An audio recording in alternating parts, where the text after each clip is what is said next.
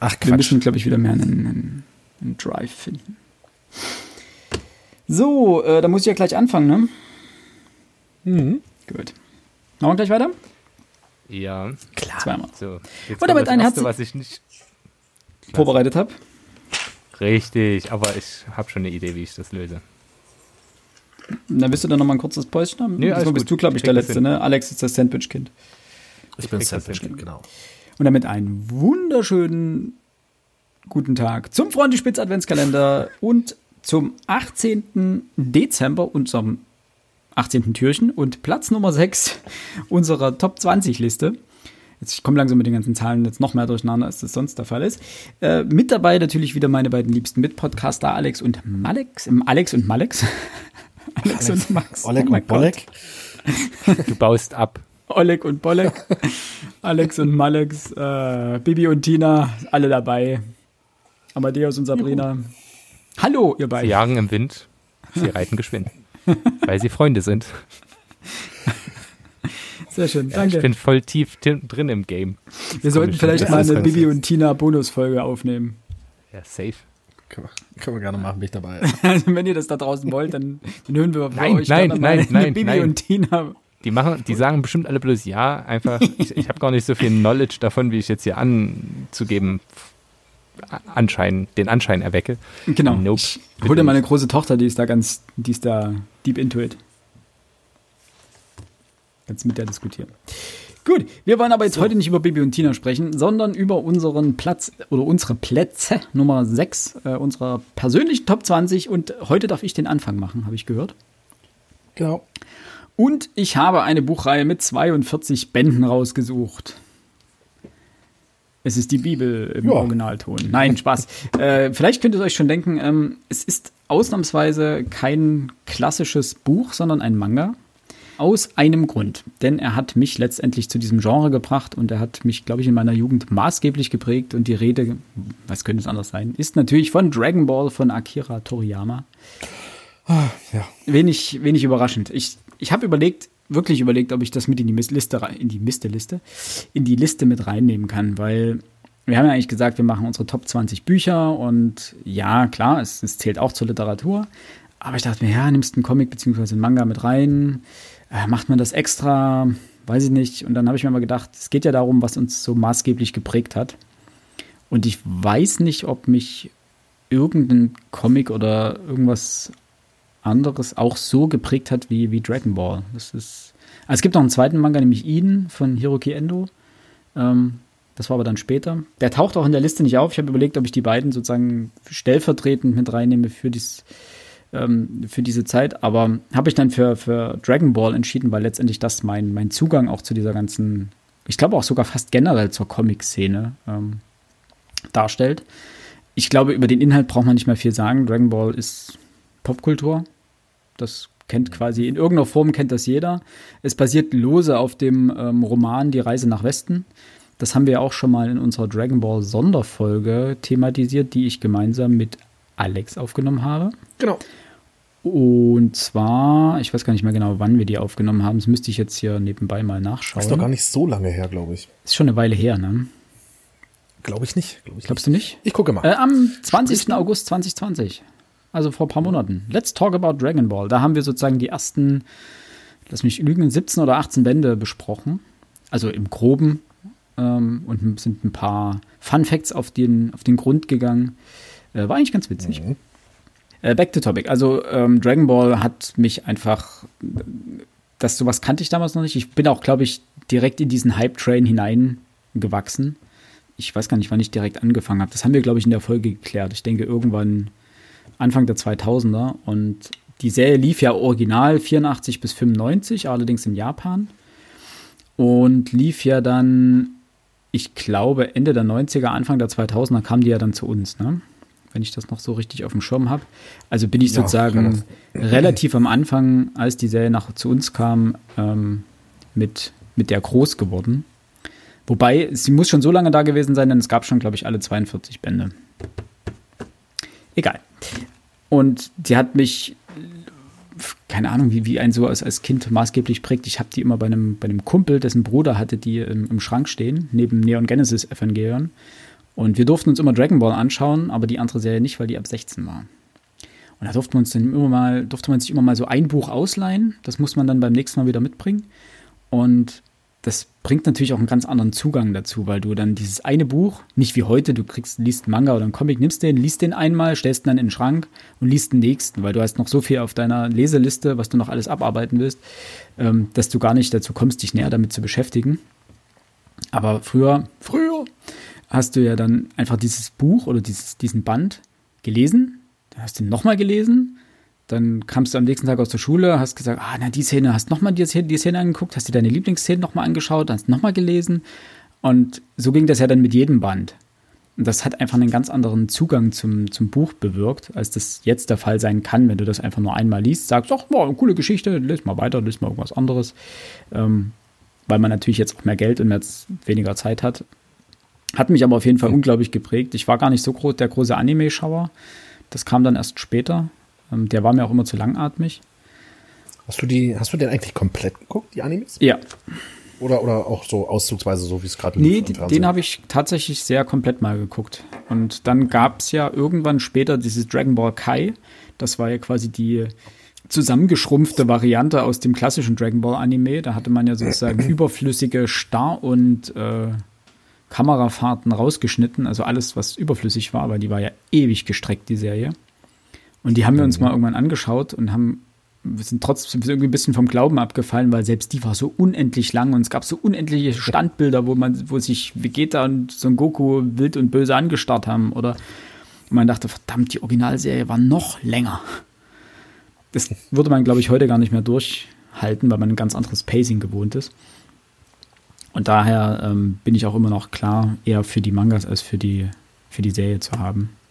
Aber die Geschichte um, um so einen Goku, Bulma, Krillin, Tenshinhan äh, wie sie alle heißen, gehört, glaube ich, einfach, ja, es ist ein Teil der Popkultur und mittlerweile kann man es fast schon als Allgemeinbildung ansehen. Das, in irgendeiner Form muss man das mal gelesen haben. Und wenn es nur der erste Band ist und man danach sagt, ja, nee, ist doch nichts für mich. Würde mich natürlich wirklich interessieren, ob das heute wirklich eine Popkultur ist. Ich denke mal, in unserer Generation kennt das fast jeder. Aber es läuft ja, glaube ich, seit Jahren auch schon nicht mehr im Fernsehen. Und ähm, ich kann mir gut vorstellen, dass für viele, wie bei mir der Fall, das Fernsehen den Einstieg eigentlich in die Mangas gebracht hätte, hat. Hm. Aber es ist immer noch ein Dauerbrenner, so. was die Verkaufszahlen angeht. Und nicht umsonst legt Carlsen das Ganze jetzt ja nochmal als Max-Bänder auf. Also, äh, die heißt nicht Max-Bänder, sondern. Ähm, Ach, schade. Dingsbänder. ähm, ja, ja, oh Gott. Die sind nicht in Reichweite. Wie heißen sie denn? Kompakt? Nee, kompakt heißt es. Auf jeden Fall. Massiv, Massiv danke. Massiv Stimmt, bei Naruto. Äh, und die verkaufen sich aber auch ganz gut und das ist ja, das ist, glaube ich, ein Kassenschlager seit Jahren. Also das wird halt einfach gekauft und das wird gelesen und genau. toll. Einfach großartig. Findest du es eigentlich gut oder großartig? Nee, eigentlich, eigentlich vielleicht sogar toll oder großartig. Also wenn nicht sogar großartig. Ist wirklich gut. Wenn nicht sogar toll. Aber wahrscheinlich sogar großartig. Ihr seid albern. Äh, Dragon Ball von Akira Toriyama, mein Platz 6. Um das hier noch abzurunden. Ist übrigens großartig. Habt ihr auch was Großartiges? Was Großartiges? Fragen wir doch erstmal Alex. Fragen wir doch mal Alex, Überleitung des Todes. Also der Alex sagt da ja.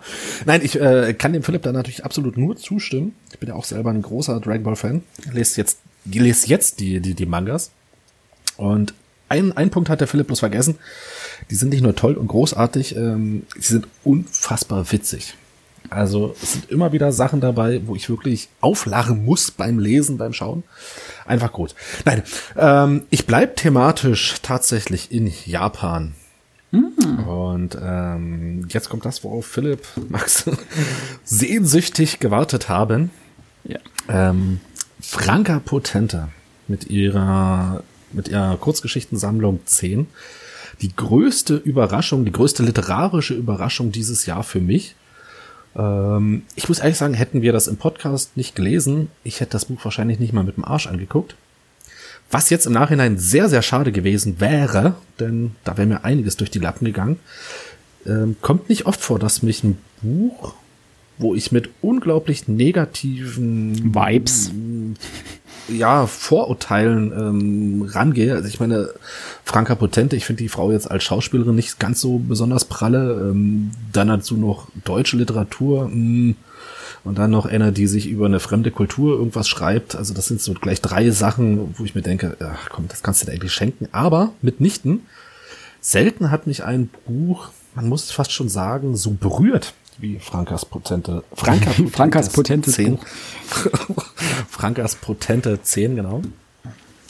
Ähm, zum Inhalt will ich gar nichts sagen. Da will ich bloß äh, darauf verweisen, dass wir das Buch in unserem Podcast natürlich besprochen haben. Dieses Jahr, erst Anfang dieses Jahres, ich glaube im Februar hatten Genau, Kapitel 9 ist das. Eine Autorin, zehn Kapitel Geschichten 9. und ein Massagestab. rausgebracht. Ähm, ich will vielleicht bloß kurz erklären, was mich an diesem Buch so, so fasziniert. Und wie, wie kannst du das Buch denn eigentlich so, so am besten beschreiben? Und ich dachte mir, Franka Potente erzählt in diesem Buch keine Geschichten, sie zelebriert Momente. Schön Und, gesagt. Ähm, schön gesagt. Ähm, ich muss wirklich sagen, dass dieses Buch mich verzaubert hat. Dass es ein Buch ist, während des Lesens kannst du träumen. Es ist was ich persönlich sehr, sehr toll finde, es ist so still erzählt. Es ist da keine Hektik in diesem Buch drin. Es ist einfach, es plätschert vor sich hin, aber es plätschert auf interessante Weise vor sich hin. Es ist bisweilen tief traurig und Philipp hat es ja schon gesagt, ja, also ich glaube in der letzten Folge gesagt, ja, okay, sowas mag ich. Ähm, ich habe mir lange, lange drüber nachgedacht, warum ist gerade dieses Buch auch vom, von, von ihrem Schreibstil, von ihrem Erzählstil her, bis es dann irgendwann mal Klick gemacht hat. Ähm, sie lebt in Amerika, und ich finde, ich weiß nicht, ihr habt jetzt ähm, John Steinbeck mit mir zusammen gelesen gehabt. Ich finde, dass sie einen sehr amerikanischen Schreibstil hat. Aber in keinerlei Verhältnis steht zu John Steinbeck und Ähnlichen. Aber in, Natürlich in keinster nicht, Weise, in keinster Weise. Aber ähm, das finde ich eine sehr interessante Kombination. Eine Deutsche, die über Japan im amerikanischen Stil schreibt. Franka Potente 10, Hut ab, das mache erstmal einer nach. Und jetzt weiß ich, dass ihr nicht ganz so begeistert wart von diesem Buch. Aber für Das ist wirklich, richtig ausgedrückt, doch. Also ein, ein, ein, ein Weiß gar nicht mehr, was ich Schatz. gegeben habe an Punkten. Ja, warte mal, ich kann's nach, kann nachgucken. Ähm, aber ach nein, Quatsch, wir müssen eigentlich gar nicht nachgucken. Hört einfach ja. die Folge an, das ist Kapitel 9. Äh, eine Autorin, zehn Geschichten, ein Massagestab. Es war eine tolle Folgenbesprechung, bilde ich mir ein. Mhm. Äh, wir haben das, glaube ich, sehr kontrovers diskutiert, weil wir, glaube ich, die komplette Bandbreite mitgenommen haben, von himmelhoch jauchzend ja, ja. bis zu Tode tief betrübt. Und ich war, glaube ich, auch dort das Sandwich-Kind. Das ist richtig. Das ist gut möglich. Ja. Äh, weil ich durchaus feststellen musste, dass einige Geschichten mich wirklich sowohl berührt haben, das kann ich bestätigen, als auch überrascht haben teilweise auch belustigt haben. Also das die, ist auch wirklich die ganze Bandbreite in diesen Geschichten dargestellt. Mhm. Also von Trauer über Schmerz bis hin hu zu Humor und Spaß, alles dabei. Und aber so ganz vom Hocker gehauen wie, wie Alex hat mich das Buch dann, dann trotzdem nicht. Wie gesagt, vielleicht, vielleicht so zur richtigen, sagt man so, ne? Man muss ein Buch auch zur richtigen Zeit lesen. Vielleicht war es die richtige Zeit.